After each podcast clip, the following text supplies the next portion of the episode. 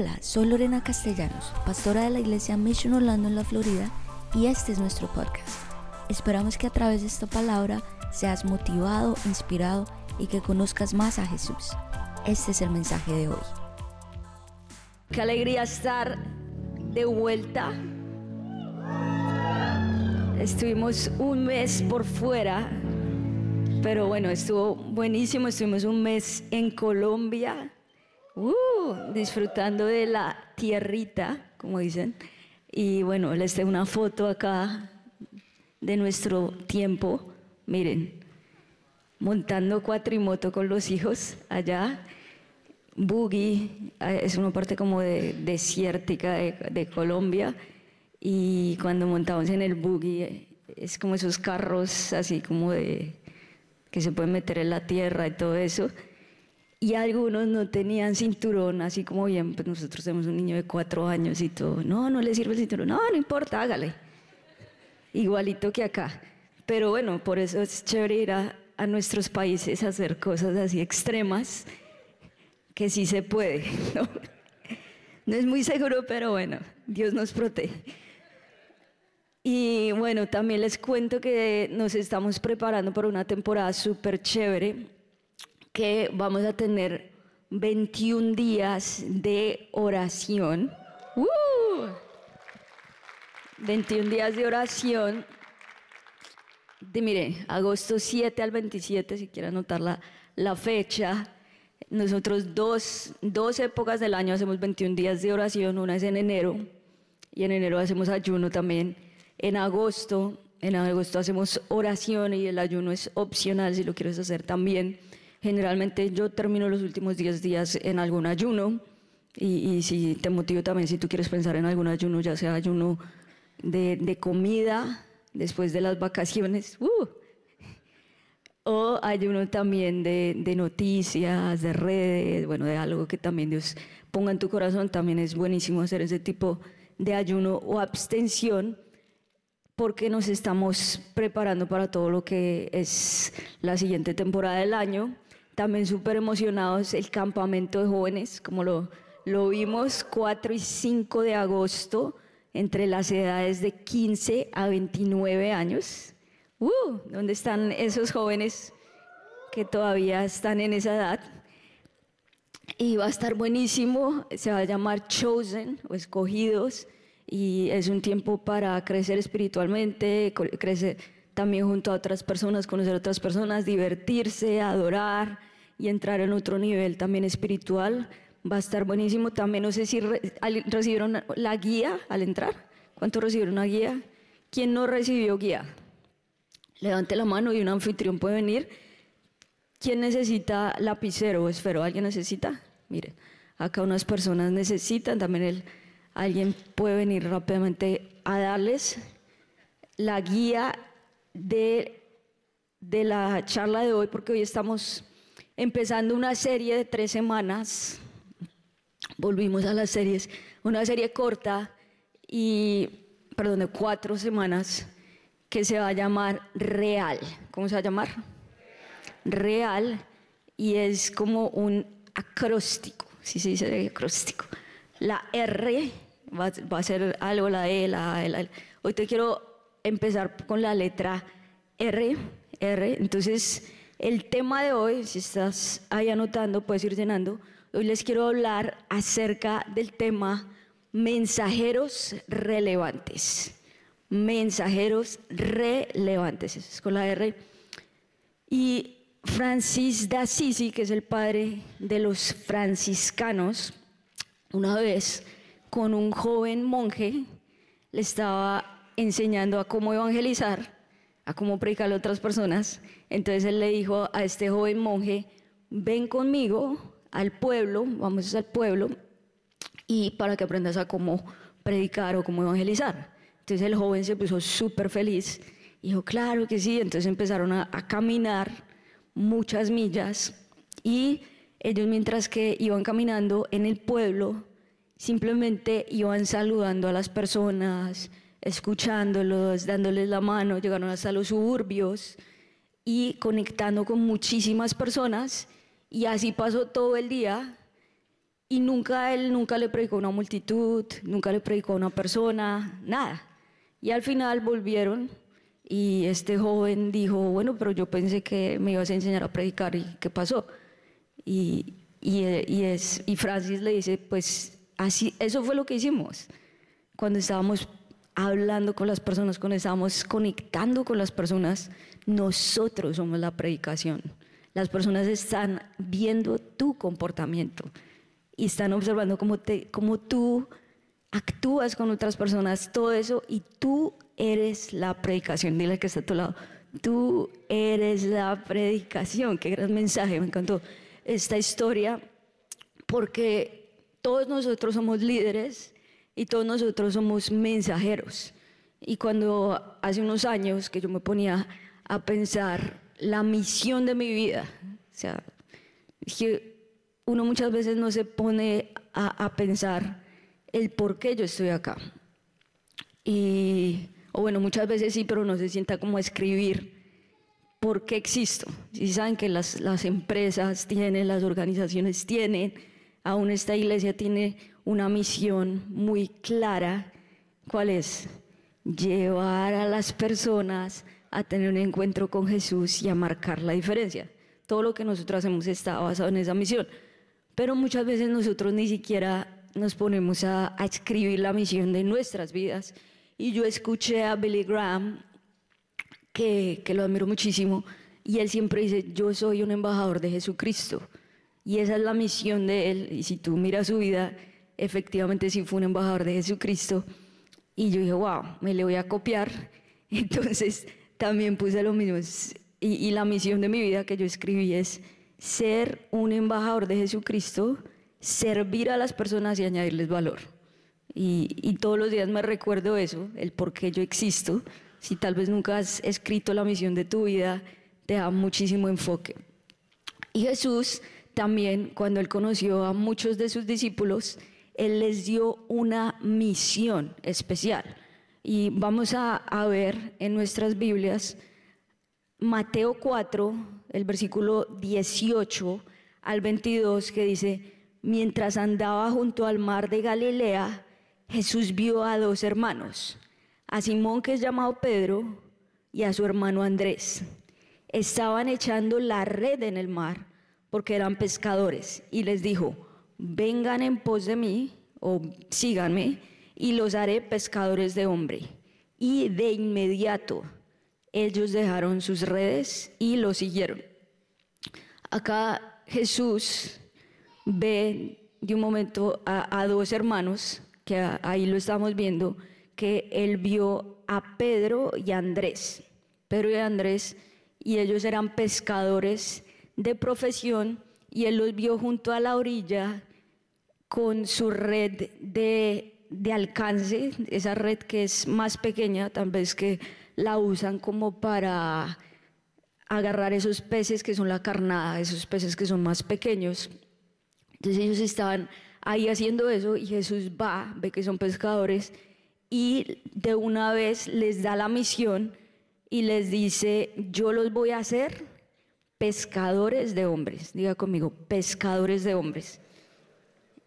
Y, me impacta esa palabra porque ellos no lo pensaron dos veces, sino que dijeron de inmediato. Diga conmigo, de inmediato. O sea, ellos no se pusieron a preguntar qué significa esto, porque yo, Jesús, no sé qué, sino que de inmediato lo dejaron todo y siguieron a Jesús.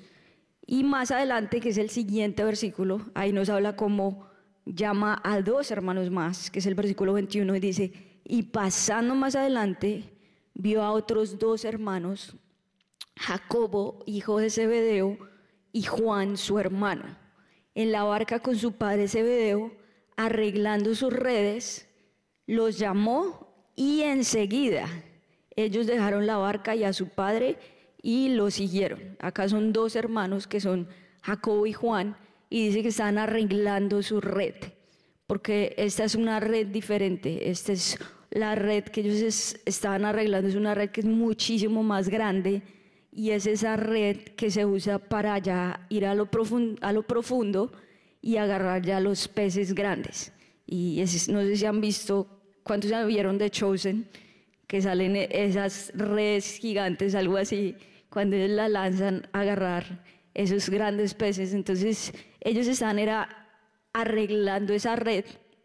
Entonces ellos también vemos que ellos eran pescadores de profesión y también Jesús les hizo el mismo llamado, venga, los hago pescadores de hombre y enseguida, diga conmigo, enseguida, o sea, de inmediato, ahí también ellos fueron a seguir a Jesús. Entonces ahí vemos que Jesús tuvo 12 discípulos muy cercanos a ellos.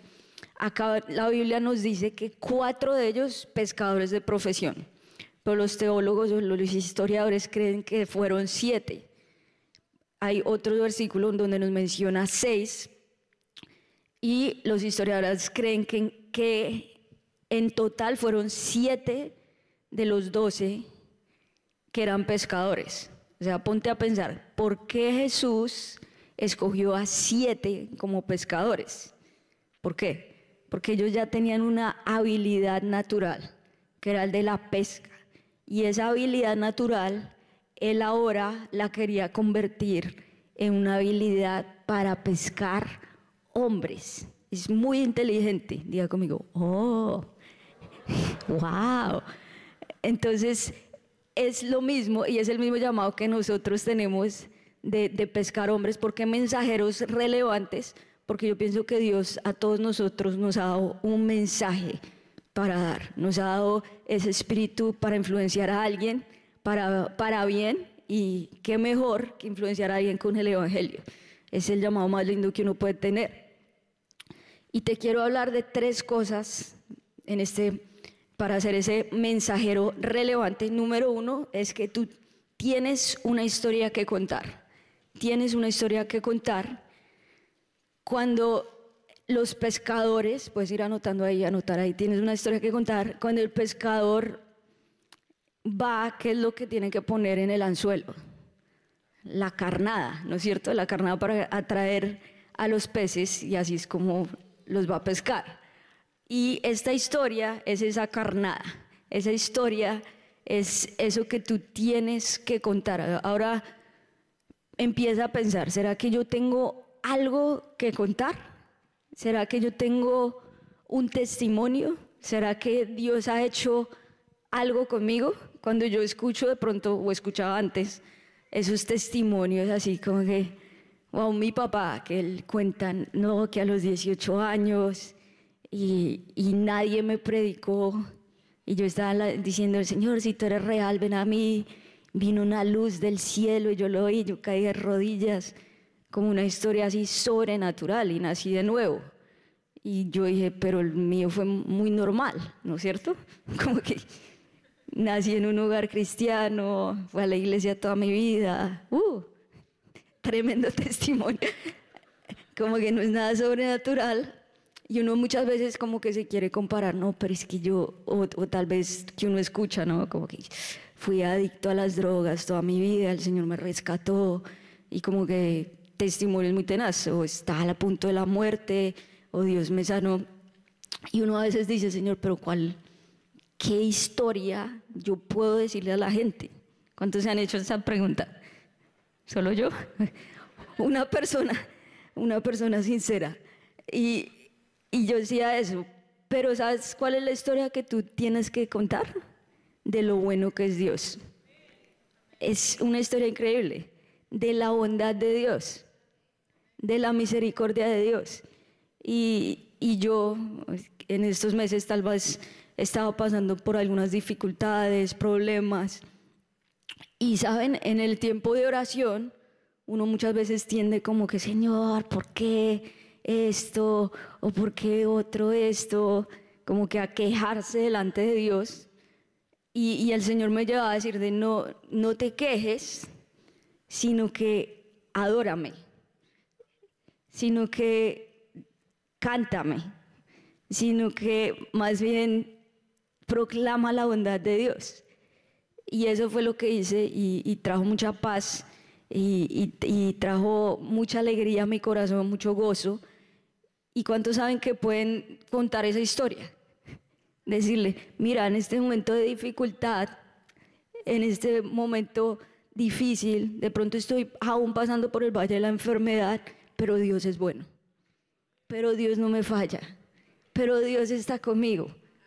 Mira, estoy, mi esposo no me habla o me dejó por otra, pero aleluya porque Dios es mi esposo y Él está conmigo.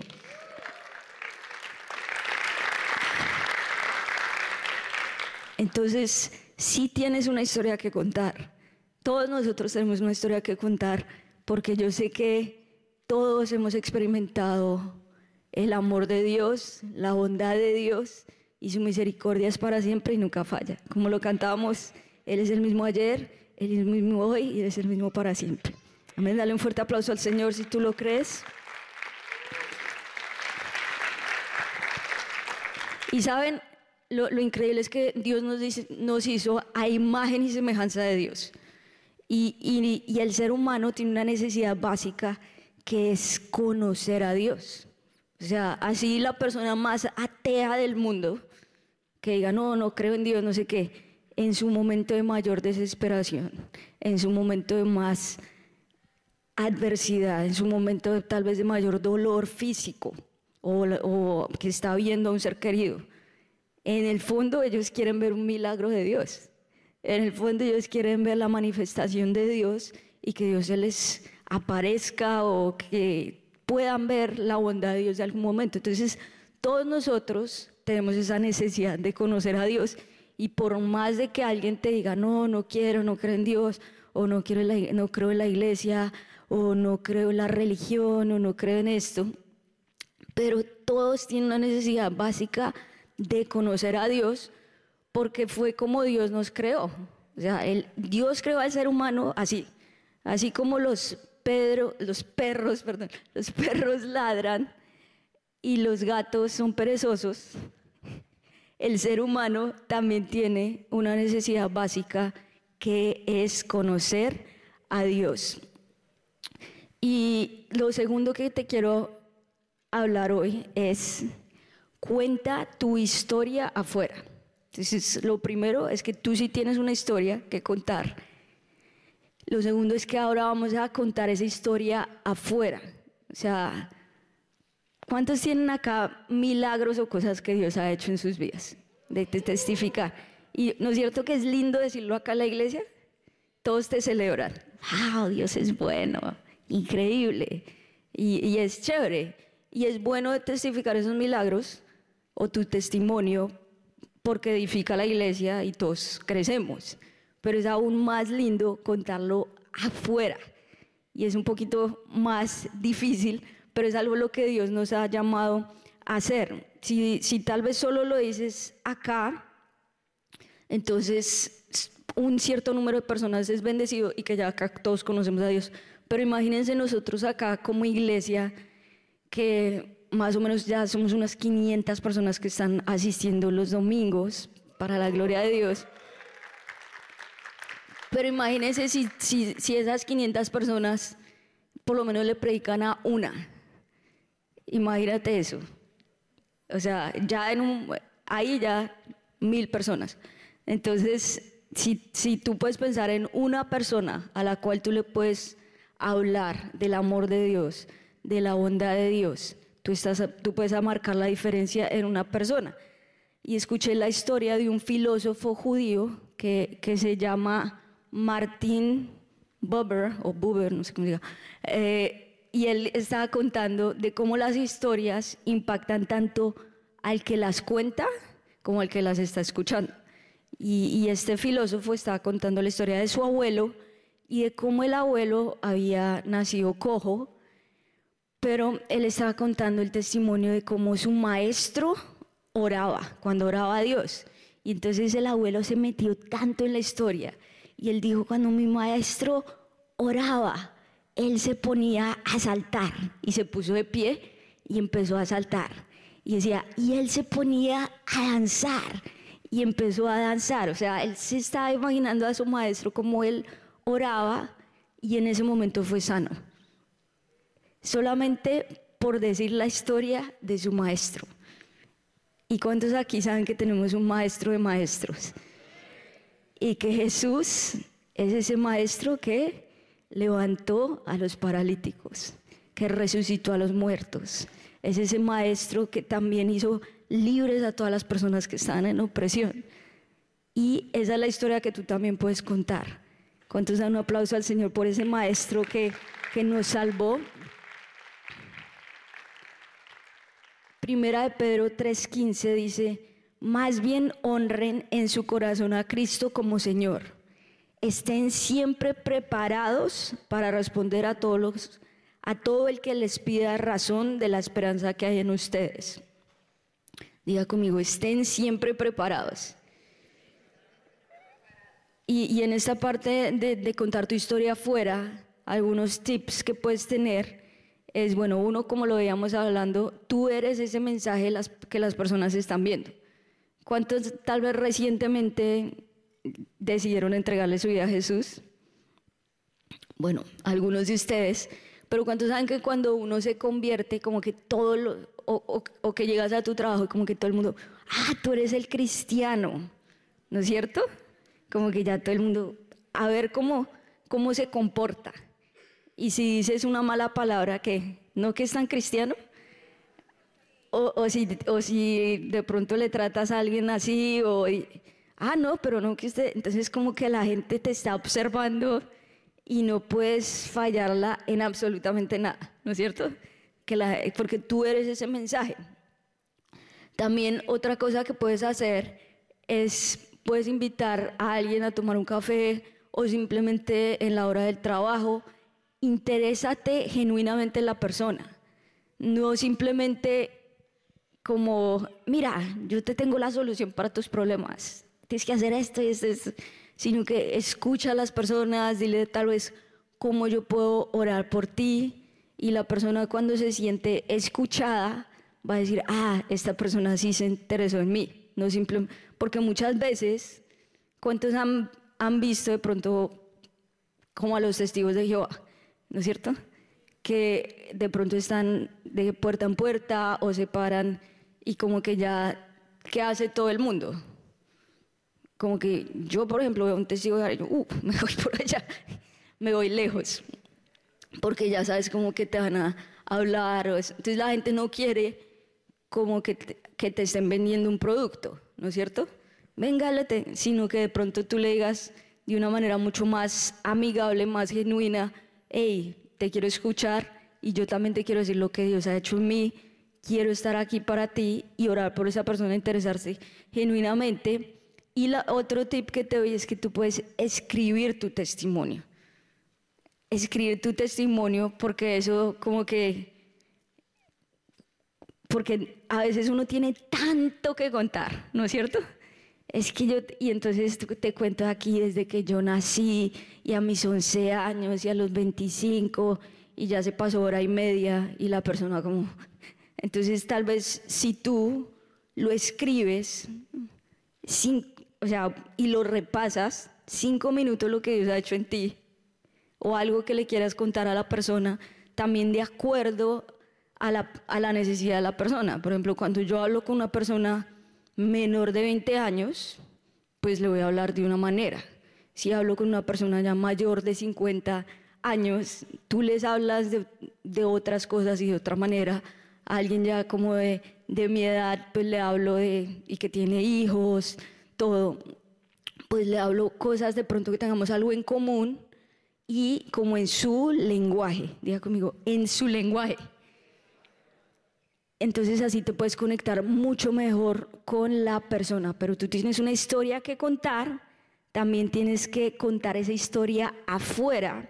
Y número tres es que hay una urgencia para hablar de Jesús. Diga conmigo, urgencia. Saben, eh, el ministerio o el, el evangelio, perdón, no es un juego. Saben que todos algún día nos vamos a morir. ¿Sí sabían eso? Algún día vamos a morir y uno no, sabe qué día va a ser. Algunas personas mueren jóvenes, otras personas mueren ya ancianos, pero algún día nos vamos a, morir y hay una realidad muy grande, es que hay un cielo y hay un infierno. Y nosotros somos esos mensajeros que podemos rescatar a muchas personas a que vayan al infierno y más bien que pasen la eternidad en el cielo. Entonces hay una urgencia muy grande. Ahora, si tú ves el mundo, el enemigo, Satanás, él sí es muy astuto y él está predicándole a las personas día y noche. ¿Sí saben que él también tiene sus mensajeros y sus predicadores? ¿Sí sabían eso?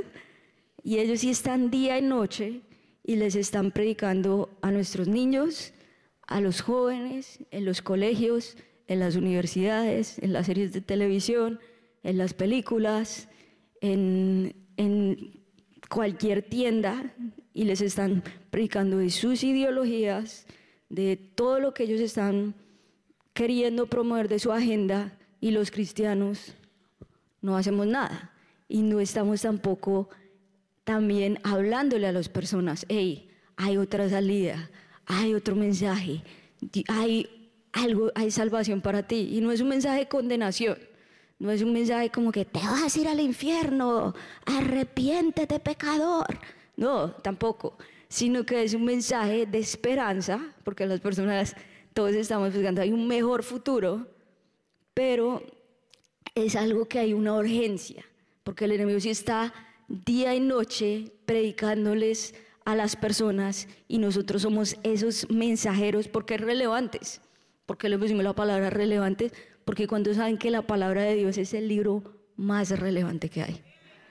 O sea, la Biblia es el libro más relevante que hay y nunca va a pasar de moda. Romanos 10, versículo 13 al 15 dice, porque todo el que invoque el nombre del Señor será salvo. Ahora bien, ¿cómo invocarán a aquel en quien no han creído? ¿Y cómo creerán en aquel de quien no han oído? ¿Y cómo oirán si no hay quien les predique? ¿Y quién predicará sin ser enviado? Así está escrito. Qué hermoso es recibir el mensajero que trae buenas nuevas. Empieza diciendo, todo el que invoque el nombre del Señor será salvo. ¿Por qué no repites eso conmigo? Todo el que invoque el nombre del Señor será salvo.